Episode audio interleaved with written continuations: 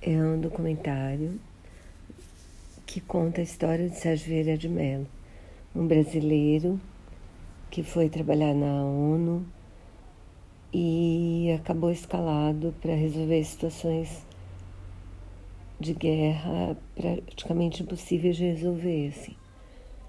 Porque ele era uma pessoa que ouvia muito as pessoas dos lugares e que acreditava muito que o objetivo dele era garantir um governo local e democrático, assim.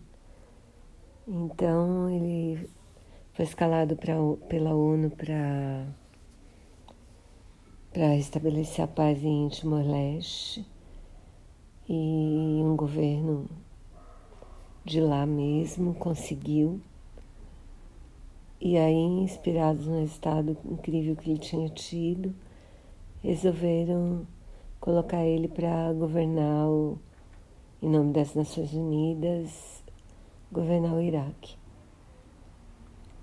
E isso foi complexo, porque o Iraque tinha sido invadido em retaliação ao ataque às Torres Gêmeas e tinha uma campanha entre liderada pelo Osama Bin Laden, que dizia que a ONU era embaixadora do Estado, que estava agindo em função. Em, sim, estava sendo mandada pelos Estados Unidos, que os americanos eram os inimigos e que as Nações Unidas deviam ser alvos de ataques por causa disso.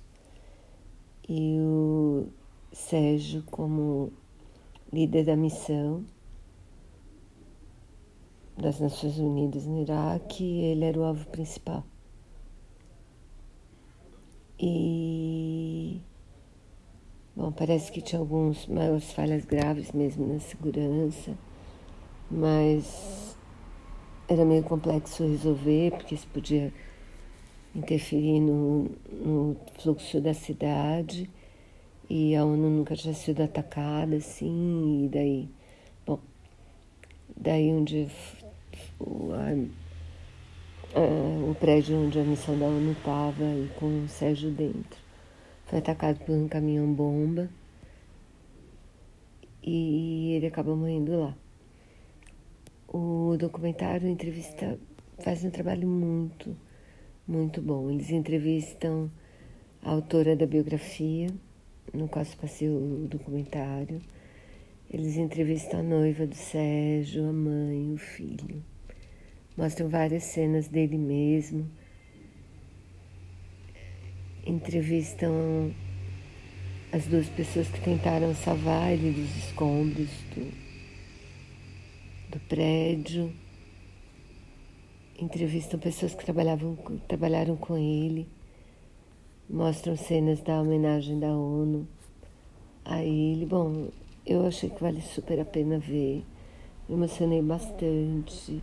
Pretendo ler a biografia. Acho que é um personagem, uma pessoa muito, muito importante mesmo. E me orgulha muito ele, ele ser brasileiro.